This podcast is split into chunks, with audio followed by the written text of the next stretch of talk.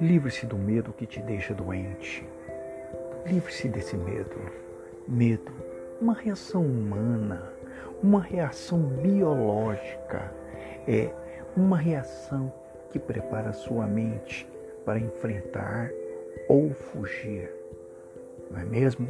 O medo. O medo é necessário para que você se proteja. O medo é um aviso. Pare, olhe, escute. É o escutar da vida. Não é mesmo? Mas, no entanto, as pessoas têm problema com medo. Porque elas acabam tendo fobias. E fobias é uma expressão errada do medo.